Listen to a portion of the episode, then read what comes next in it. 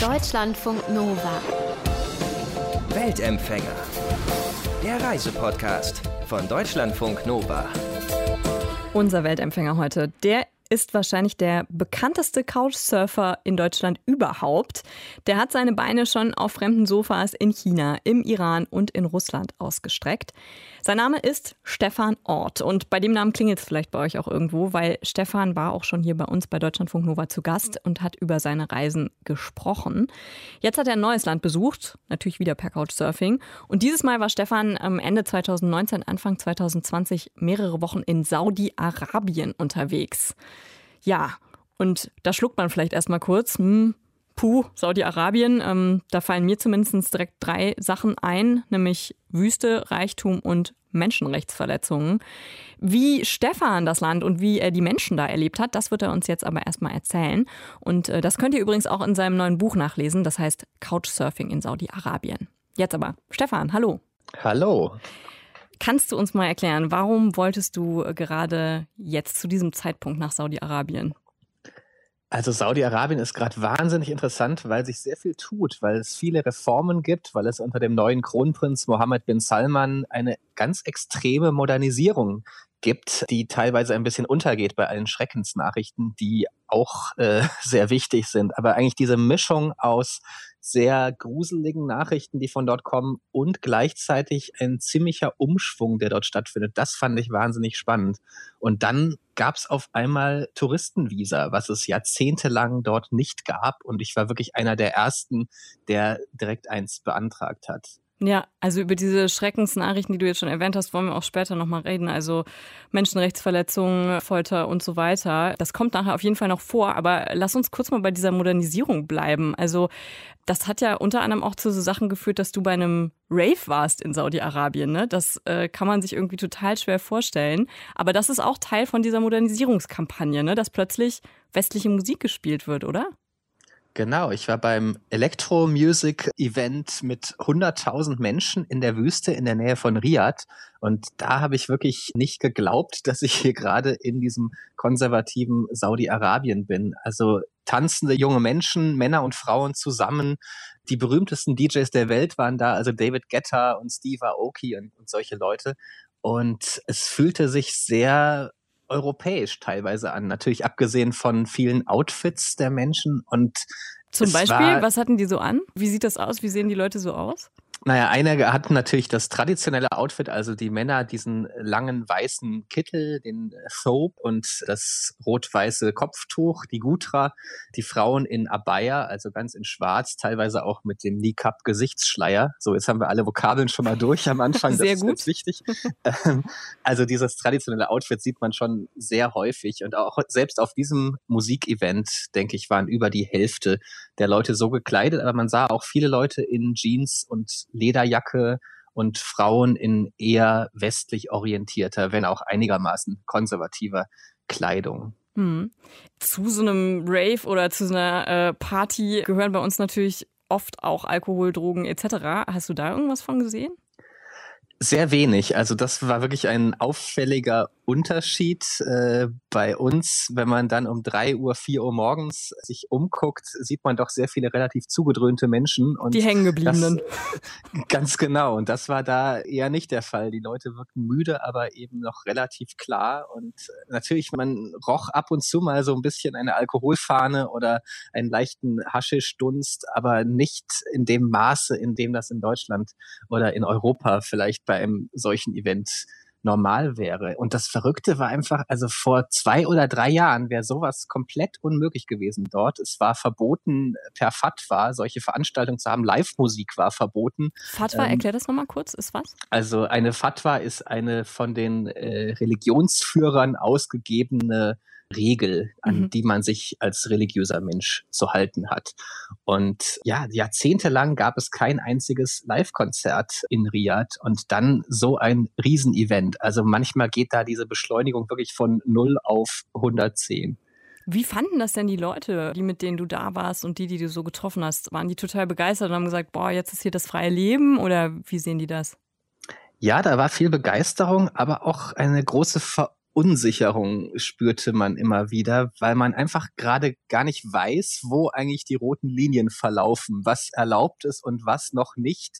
Dann gibt es eigene Regeln in der eigenen Familie möglicherweise, wo möglicherweise auch konservativere Regeln gelten, als was jetzt staatlich erlaubt ist. Also es herrscht eine recht große Begeisterung schon bei vielen jungen Leuten, dass sich endlich was tut, dass man eben zum Spaß haben nicht mehr ins Ausland fahren muss. Äh, aber gleichzeitig gibt es auch eine ziemliche Verunsicherung und es geht einfach alles extrem schnell. Hm, dieses Modernisierungsprogramm, das ist tatsächlich erst so seit 2017, glaube ich, ne? Genau, da hat der Kronprinz Mohammed bin Salman seine Vision 2030 ausgegeben, also ein ganz großes Programm in vieler Hinsicht der Modernisierung, mit dem man eben von den Öleinnahmen wegkommen will. Und dazu gehört eben die Öffnung für den Tourismus auch, was eine schöne Geldquelle werden soll und ein riesiges Entertainment-Programm, also mit Sportevents, mit Formel-1-Rennen kommt dieses Jahr noch. Die größten äh, Musiker Enrique Iglesias und Mariah Carey und Andrea Bocelli sind aufgetreten. Also da tut sich wirklich einiges, was vor zwei, drei Jahren noch undenkbar war. Wobei ich in deinem Buch gelesen habe, dass manche Künstler auch sagen, sie fahren nicht hin. Ne? Also Nicki Minaj war das, glaube ich, die auftreten sollte und dann gesagt hat, nee, ich fahre nicht hin, nachdem sie äh, meine ich, bei Twitter oder so darauf aufmerksam gemacht wurde, dass es dort auch wirklich große Menschenrechtsverletzungen gibt. Genau, sie hat einen richtigen Shitstorm ausgelöst damit und von Fans dann sehr nachhaltig äh, mitbekommen, dass die das nicht gut fanden und dann auch gesagt, dass gerade aus Gründen, wie es um die Frauenrechte bestellt ist, um die Verfolgung von Homosexuellen, dass sie da dann doch nicht auftreten wird. Frauenrechte ist ein gutes Stichwort. Wie hast du das denn erlebt? Also, du hast gerade schon gesagt, du hast bei diesem Rave Frauen in westlichen Klamotten gesehen, wenn auch eher konservativ, aber nicht mehr nur im traditionellen Outfit. Ähm, wie war es denn sonst so um die Situation der Frau bestellt? Wie hast du das empfunden? Also erstmal habe ich eine ganz extreme Geschlechtertrennung erlebt. Ich war ja bei Gastgebern zu Hause. Das waren immer Männer, logischerweise. Alles andere wäre nicht denkbar. Und ich habe auf keiner anderen Reise meines Lebens wirklich so viel Zeit in Männergruppen verbracht wie, hm. wie auf dieser Reise, weil man doch äh, ein sehr getrennten Alltag hat, ein sehr getrenntes Leben. Es ist nicht üblich, dass mir ein männlicher Gastgeber zum Beispiel seine Ehefrau vorstellt. Das habe ich in den ganzen neun Wochen genau einmal erlebt. Das war sehr überraschend dann und wahrscheinlich auch nur, weil seine Frau Amerikanerin war mhm. und dadurch vielleicht so ein bisschen andere Regeln galten unter Ausländern sozusagen. Aber diese Trennung, das ist schon krass und man spürt auch, dass, dass die Leute sehr unerfahren sind im Umgang miteinander, dass es da sehr viele Unsicherheiten gibt. Und ich habe immer versucht, auch mit äh, Frauen ins Gespräch zu kommen, also natürlich auch für mein Buchprojekt, dass ich diese Seite der Gesellschaft auch zeigen kann. Aber das war auch extrem schwierig. Und ich habe es nur einmal geschafft, für mehrere Treffen in Jeddah auch mit einer Frau aus Saudi-Arabien längere Gespräche zu führen. Und sonst war das kaum machbar. Und was hat sie so erzählt? Also wie hat sie das empfunden? Also sie war tatsächlich recht zufrieden mit den Änderungen, die gerade stattfinden. Genau, also man muss ja vielleicht auch mal sagen, ne, das haben wir noch gar nicht erwähnt, Frauen dürfen jetzt Auto fahren. Das ist eine dieser Modernisierungsänderungen, die der Kronprinz eingebracht hat, ne? Genau, Frauen dürfen jetzt Auto fahren. Seit 2018 gibt es Führerscheine für Frauen. Saudi-Arabien war das letzte Land der Erde, in dem das möglich gemacht wurde. Ansonsten gibt es weniger strenge Gesetze jetzt, was Auslandsreisen angeht. Da muss jetzt kein Mann mehr als Verantwortlicher mit im Boot sein, sozusagen. Es gibt mehr Frauen und Männer, die zusammenarbeiten am Arbeitsplatz. Also da tut sich durchaus einiges. Und Laila, die Frau, die ich in Jeddah getroffen habe, die sah das auch sehr positiv und meinte, sie ist froh, dass ihre Tochter jetzt aufwächst und nicht vor 25 Jahren. Ich habe schon gespürt, dass sie auch so ein bisschen sich zurückhielt mit äh, politischen Statements. Äh, da haben die Leute immer ein bisschen Angst oder große Angst sogar teilweise, weil man genau weiß, was passiert, wenn man sich äh, ein bisschen kritisch über das Königshaus äußert. Also da habe ich sehr oft eine Grenze in Gesprächen erlebt, dass die Leute einfach abblocken, sobald das Thema zu politisch wird. Hm. Meinungsäußerung ist Auch wieder ein gutes Stichwort, denn du bist Autor, aber du bist auch Journalist. Und ich habe es nochmal nachgeguckt gerade. Also auf der Rangliste der Pressefreiheit von Reporter ohne Grenzen ist Saudi-Arabien wirklich auf einem der letzten Plätze. Also es sind 180 Staaten und Saudi-Arabien ist auf Platz 170. Dann gibt es noch den Fall äh, Jamal Khashoggi, der im saudischen Konsulat ermordet wurde in Istanbul. Das sind bestimmt alles so Sachen, die man im Kopf hat, wenn man Saudi-Arabien hört.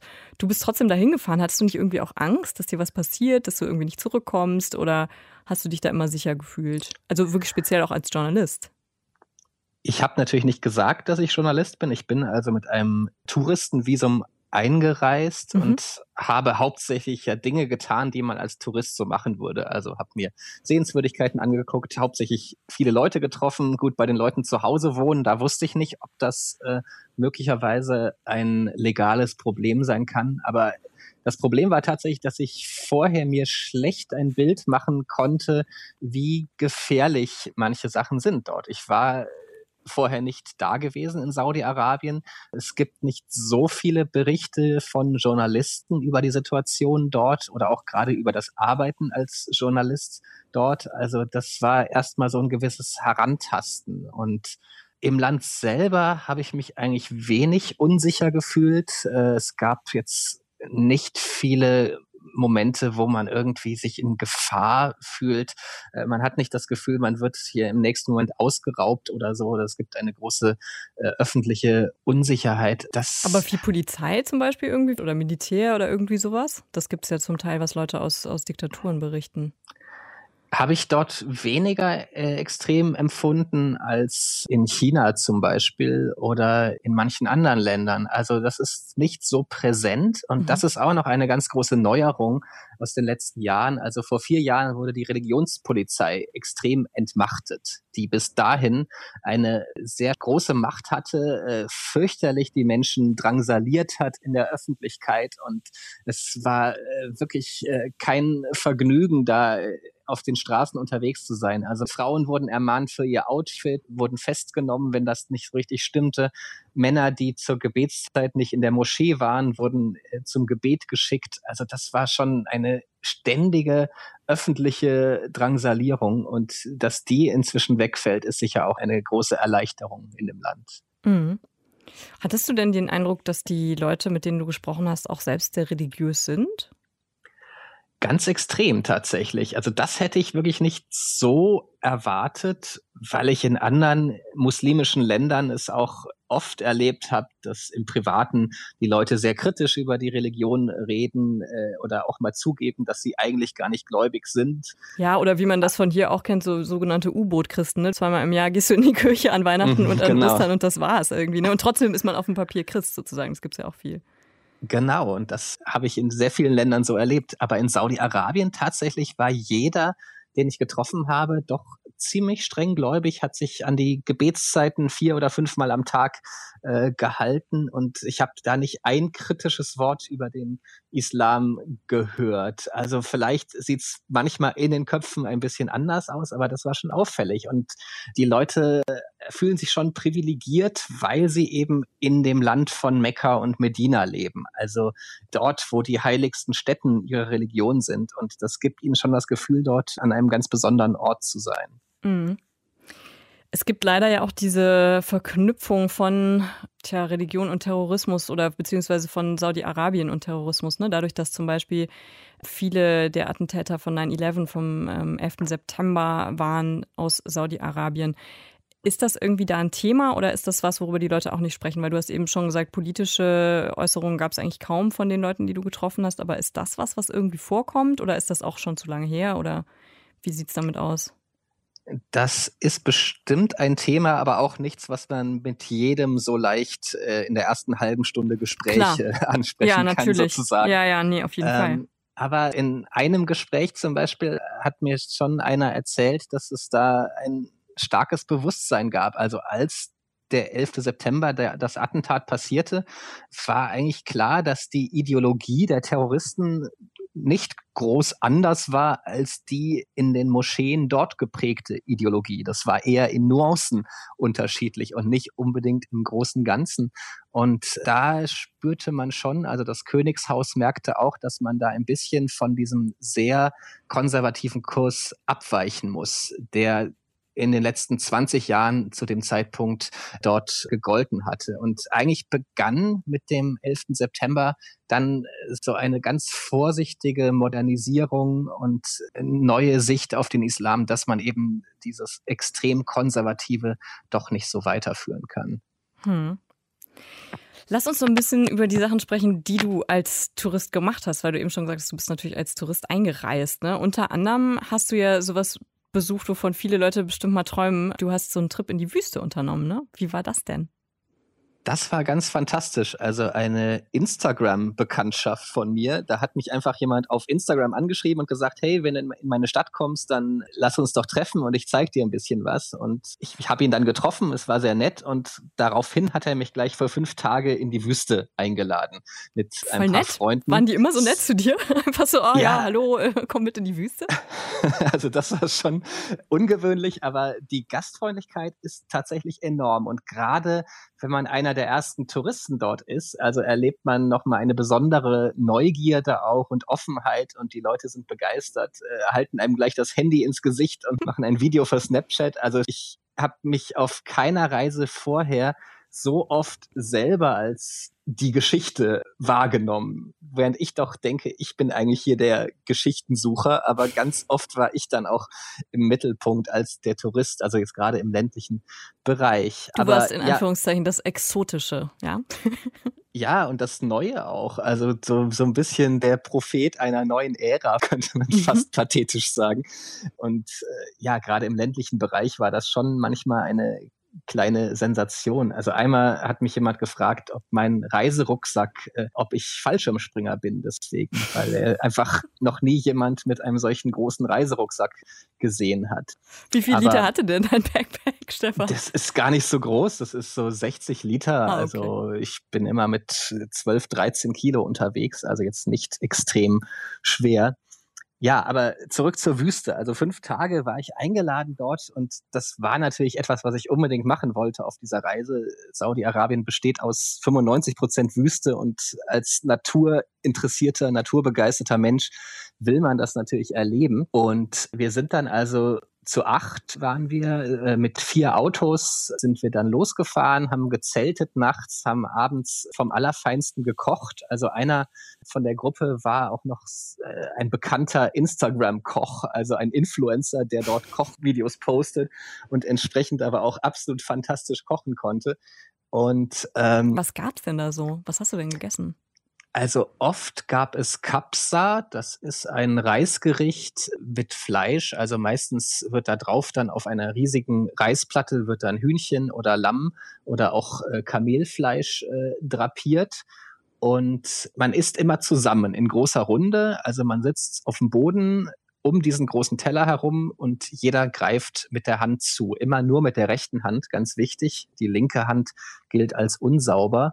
Und ja, das fühlt sich an wie zu Mohammeds Zeiten. Also die Leute machen vieles im Alltag doch noch sehr ähnlich wie im Jahr 600 nach Christus, weil dort eben ihre Religion entspringt, weil das ihr Vorbild sozusagen ist. Und gleichzeitig haben sie die modernsten Handys und die modernsten Geländewagen, mit denen wir dann auch da durch die Wüste gefahren sind. Also das ist schon ein hochinteressanter Gegensatz, der da so den Alltag beherrscht. Ja, Snapchat und äh, mit der Hand in genau. den Mund. Ja, interessant.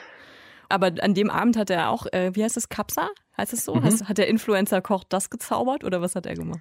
Ja, es waren ja fünf Abende insgesamt. Es war immer was anderes, aber genau. Ja, am ersten Abend gab es Kapsa und äh, das äh, war ganz großartig. Also der hatte eine Kochausrüstung aufgefahren. Man glaubt es nicht, was man so alles in so einem Geländewagen-Kofferraum äh, da verstauen kann. Man denkt immer, die Deutschen sind so outdoor-affin und da auf alles vorbereitet. Aber so eine Campingausrüstung für die Wüste, die man in einem saudi-arabischen Geländewagen sieht, das ist schon ziemlich eindrucksvoll. Da ist wirklich alles dabei. Da sind die Sitzmöbel für den Boden, also mit so Rückenlehnen hat man dann, man hat Armlehnen, man, man hat eine komplette Küche äh, da, man hat einen Unter Mixer, so einem Zelt oder ist das dann alles unter freiem Himmel? Das ist dann meistens alles so am Kofferraum des Autos so. wird das so mhm. aufgebaut. Da, die sind ja auch groß die, genug. Die sind groß genug und da wird dann die Küche aufgebaut sozusagen und wirklich mit viel Hightech und äh, mit sehr guten Geräten, mit sehr großen Töpfen auch. Also man ist immer auch bereit für große Runden. Das dürfen ruhig mal 10 oder 20 Menschen dann sein. Und die Wüste. Also ihr habt gegessen, du warst mit den Freunden da und warst du vorher schon mal in der Wüste? Hat dich das total übermannt oder wie war das? Ich war vorher im Oman zum Beispiel schon mal in der Wüste äh, gewesen. Also das war nicht eine ganz neue Erfahrung, aber es ist trotzdem immer wieder spektakulär und faszinierend. Also diese Sternennächte, diese klaren Himmel bei Nacht, die Landschaft, diese totale Ödnis auch Wobei es dort dann auch viele Sandsteinberge zum Beispiel gab oder teilweise so schwammartige Felsen, die aussehen wie so rote Schwämme sozusagen, fast wie so eine Unterwasserlandschaft. Also ganz faszinierend. Ab und zu sieht man eine Pflanze. Wir hatten auch noch einen Pflanzenexperten dabei. Also die Gruppe war total irre. Einer war Geograf, einer war der führende Pflanzenexperte Saudi-Arabiens, dann dieser Spitzenkoch und einer konnte die talmudischen Schriftzeichen bei Felsritzungen lesen. Also ich weiß nicht, wie ich da hineingeraten bin. Es war eine total elitäre Gruppe, die sich wirklich da gut auskannte. Also diese Pflanzen sind oft echt faszinierend, weil einfach so ganz einsam dann so ein einzelnes Blüten Blümchen da in der Landschaft steht und man nicht glauben kann, wie das da überlebt. Und äh, also ganz viele tolle Eindrücke. Und geschneit hat es dann auch noch eine halbe Stunde, wo alle völlig ausgetickt sind und äh, rausgegangen ja, klar, sind. Schnee in der Wüste, hä? und also das ging richtig ab bei Snapchat dann, als es dann mal dort Schnee gab, weil das war wirklich ungewöhnlich. Im Nordwesten des Landes gibt es durchaus öfter Schnee, aber wir waren nicht ganz so in dieser Region, auch ein bisschen tiefer so von den Höhenmetern und äh, das war sehr überraschend, dort dann so einen richtigen Hagel sogar für ein paar Minuten zu erleben. Muss man gerade nochmal sagen, Saudi-Arabien ist riesig, ne? Ist, glaube ich, sechsmal so groß wie Deutschland oder achtmal, also wirklich enorm, ne? Sechsmal so groß wie Deutschland, ja. ja. Also man legt schon große Distanzen auch auf so einer Reise zurück und sehr viel ist äh, auch einfach Wüstenödnis ohne größere Besiedlungen. Jetzt muss ich aber doch noch mal zu Snapchat zurückkehren, denn du hast jetzt schon zweimal gesagt, das ging auf Snapchat total ab. Snapchat ist in Saudi-Arabien das Ding? Oder äh, war das einfach Zufall, dass die Leute, mit denen du unterwegs warst, gerade jetzt alles Snapchat genutzt haben? Nein, es ist tatsächlich das Land mit pro Kopf den meisten Snapchat-Nutzern weltweit. Jeder zweite Saudi hat Snapchat und das ist gar nicht wie bei uns so eher was für die, sage ich mal, unter 25-Jährigen und alle, die älter sind, nutzen es eher nur noch ironisch. Das hast du äh, schön gesagt. es ist, äh, ja, es ist wirklich für alle Altersgruppen. Also meine Wüsten-Buddies, die waren eher so um die 50 alle und haben das mit großer Begeisterung genutzt. Und natürlich ist so ein Teil dieses Erfolges auch, dass das Besondere bei Snapchat ja ist, dass sich die Inhalte direkt löschen, nachdem sie einmal angeguckt wurden. Mhm. Und das ist in einem Land mit doch sehr eingeschränkter Meinungsfreiheit ein ganz großes Plus. Und ich glaube, genau dieses Feature macht so die Popularität auch aus. Hattest du denn generell den Eindruck, dass viel über Social Media läuft? Also hast du auch viel mit den Leuten dann über Social Media kommuniziert, um zum Beispiel Schlafplätze zu finden oder sowas? Natürlich, hauptsächlich war es dann WhatsApp, mhm. aber ich habe ja auch die Couchsurfing-Webseite ständig genutzt. Das ist im weitesten Sinne ja auch äh, eine Art von Social Media. Aber ich habe es schon gemerkt, wenn irgendjemand was bei Instagram zum Beispiel gepostet hat und mich da verlinkt hat, dass ich doch sehr schnell eine Menge neue Follower hatte ähm, und auch viele Nachrichten dann bekam gleich. Also wie gesagt, diese Leute von der Wüstentour haben mich so kennengelernt. Immer mal wieder gab es Einladungen und ganz oft gab es aber auch kurze Texte, wo es hieß, wenn du was zum Islam wissen willst, dann kannst du mir gern alle Fragen stellen. Also ganz oft war das gleich das Thema, so ein leichter Bekehrungswille. ganz gut gemeint. Sie wollten einfach, dass ich zur wahren und richtigen Religion eben komme und zu dem, was sie für richtig halten. Und ist dir das im normalen Gespräch so auch passiert? Also du hast ja eben schon gesagt, dass die Leute schon für dich tatsächlich auch sehr wirklich so von Herzen gläubig erschienen, aber ist dir das auch im normalen Gespräch passiert, dass jemand dann zum Beispiel gesagt hat, ja, willst du nicht vielleicht doch übertreten oder äh, ist das mal vorgekommen?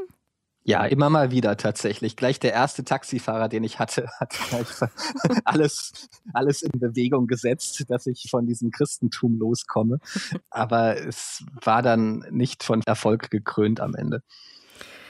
Genau, du hast eben schon gesagt, du hast auch viel natürlich über die Couchsurfing-Webseite versucht. Hat das denn gut geklappt? Also wenn wir noch mal kurz auf die Infrastruktur für Touristen gucken, ist das eine Möglichkeit, um gut in Saudi-Arabien unterzukommen oder würdest du eher sagen, das ist noch ein bisschen schleppend?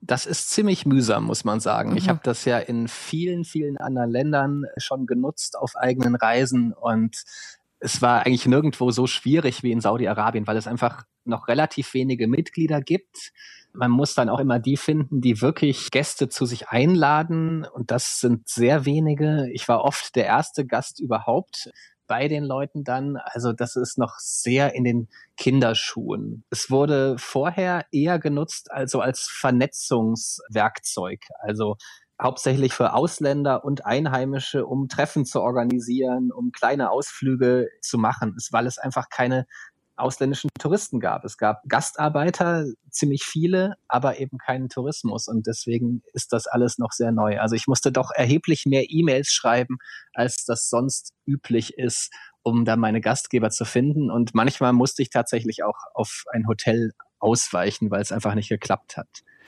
Was wir vielleicht noch dazu sagen müssen, ist, wenn wir sagen, es gab keine Touristen, stimmt das ja nur so halb. Ne? Es gab ja sehr, sehr viele muslimische Touristen, die nach Mekka und Medina wollten, ne? Das gab's ja schon. Absolut. Pilgern ist ja eine ganz wichtige Form von Tourismus an sich. Und das, das gab es seit vielen Jahrzehnten. Also Millionen Menschen kamen jedes Jahr, die aber eben sehr beschränkt waren so in ihren Routen. Also die haben natürlich meistens einfach den geraden Weg aus ihrem Heimatland nach Mekka gewählt. Viele sind einfach geflogen nach Jeddah, dann noch die letzten äh, 80 oder 100 Kilometer nach Mekka, dann mit dem Zug gefahren. Also das war eben kein Vergnügungstourismus, keine Art von Tourismus, wo man zum Genuss hinfährt und um mal die Seele baumeln zu lassen, um vielleicht im Luxus zu schwelgen. Und genau das ist eben neu und das ist das, was das Königshaus jetzt gerne haben möchte. Mhm. Und du warst einer davon, einer der Pioniere sozusagen. Genau, ja, das war verrückt. Ich bin ja schon ein bisschen länger professioneller Reisender sozusagen, also als Reisejournalist unterwegs und in vielen Ländern gewesen. Aber das war das erste Mal, wo ich so richtig Neuland erlebt habe. Obwohl es jetzt kein ganz altmodisches oder rückständiges äh, Land ist, was man vielleicht sonst mit Neuland irgendwie so in Verbindung bringt. Aber da tatsächlich mal einer der ersten zu sein, das war schon ein ganz spezielles Erlebnis. Und würdest du das denn weiterempfehlen? Also wir haben über schöne Erlebnisse gesprochen, aber man muss ja, wie gesagt, trotzdem auch immer noch mal sagen, es gibt massive Menschenrechtsverletzungen. Die Situation der Frauen ist immer noch schwierig. Es gab, das habe ich in deinem Buch noch mal gelesen, wirklich hunderte öffentliche Hinrichtungen in den letzten Jahren. Also kannst du mit gutem Gewissen sagen, ja, das ist trotzdem interessant hinfahren? Kannst du das empfehlen? Saudi-Arabien als Reiseland? Also ich hatte mal einen Gastgeber im Iran, der hat gesagt, es gibt keine schlechten Länder, wenn du reist, um die Menschen zu treffen. Mhm. Und das sehe ich durchaus so. Ich glaube, es hängt sehr von der Art der Reise ab. Und ich selber würde es zum Beispiel nicht in Ordnung finden, dort einen Luxusurlaub zu buchen, es mir einfach gut gehen zu lassen, am Pool sitzen, richtig entspannen, runterkommen und einfach nur im Fünf-Sterne-Luxus zu schwelgen. Also das finde ich in einem solchen Land einfach nicht richtig, weil man dann ja auch Devisen ins Land bringt und damit diese Diktatur sozusagen unterstützt. Ich finde aber, wenn man mit Rucksack sehr einfach unterwegs ist und sehr darauf aus ist, äh, den Kontakt mit Menschen zu suchen, die Gespräche zu suchen, dann ist das durchaus eine gute Sache und sehr positiv. Also auch gerade dieser Austausch kann dann etwas sehr Wichtiges sein für beide Seiten. Hm. Und würdest du das auch für Frauen empfehlen? Da muss man sich noch ein bisschen besser vorbereiten, sage ich mal. Also man kann es durchaus machen. Ich habe äh, Frauen getroffen, die allein dort unterwegs waren, aber es führt natürlich zu manchen Missverständnissen. Man muss äh, schon ein bisschen auf der Hut sein. In den meisten Fällen würde man sicher extrem freundlich aufgenommen auch und man würde eben viel stärker auch die Frauenwelt dann kennenlernen. Also in den Familien wird man als Frau natürlich direkt in den Frauentrakt beordert sozusagen und lernt diese Seite der Gesellschaft kennen, die mir so ein bisschen verwehrt war. Also das wäre durchaus auch hochinteressant. Aber man muss natürlich ein bisschen so sein Verhalten auch anpassen oder ganz genau sehen, was so die äh, Codes sind, dass man Männer in der Öffentlichkeit nicht anlächelt zum Beispiel. Das führt zu Missverständnissen. Oder eine deutsche Lehrerin hat mir gesagt, dass bei Aufzügen in der Shopping Mall, dass sie dort immer vorgelassen wird als Frau. Also die Männer winken sie nach vorne und sie kann dann in diesen riesigen Aufzug steigen. Und normalerweise würde sie aus ihrer pragmatischen europäischen Prägung heraus, würde sie dann eben die Leute, die, die Männer reinwinken in den Aufzug, dass sie zusammen hochfahren. Aber sowas führt gleich immer zu Annäherungsversuchen und zu seltsamen Situationen. Deswegen hat sie sich angewöhnt, immer diesen Aufzug selbst wenn da 20 Leute reinpassen, den Aufzug dann allein nach oben zu nehmen, weil das eben dort dann so üblich ist. Also das sind dann so die Kleinigkeiten, wo man sein Verhalten möglicherweise ein bisschen ändert, um eben diesen Missverständnissen aus dem Weg zu gehen. Tja, ob man das will, das muss natürlich jeder und jede selbst für sich entscheiden, wie auch grundsätzlich die Frage, ob man in ein Land wie Saudi-Arabien fahren würde. Stefan Ort, der hat's gemacht. Falls ihr noch mehr über seine Reise dahin wissen wollt, dann könnt ihr das einfach nachlesen in seinem Buch Couchsurfing in Saudi-Arabien. Deutschlandfunk Nova. Weltempfänger.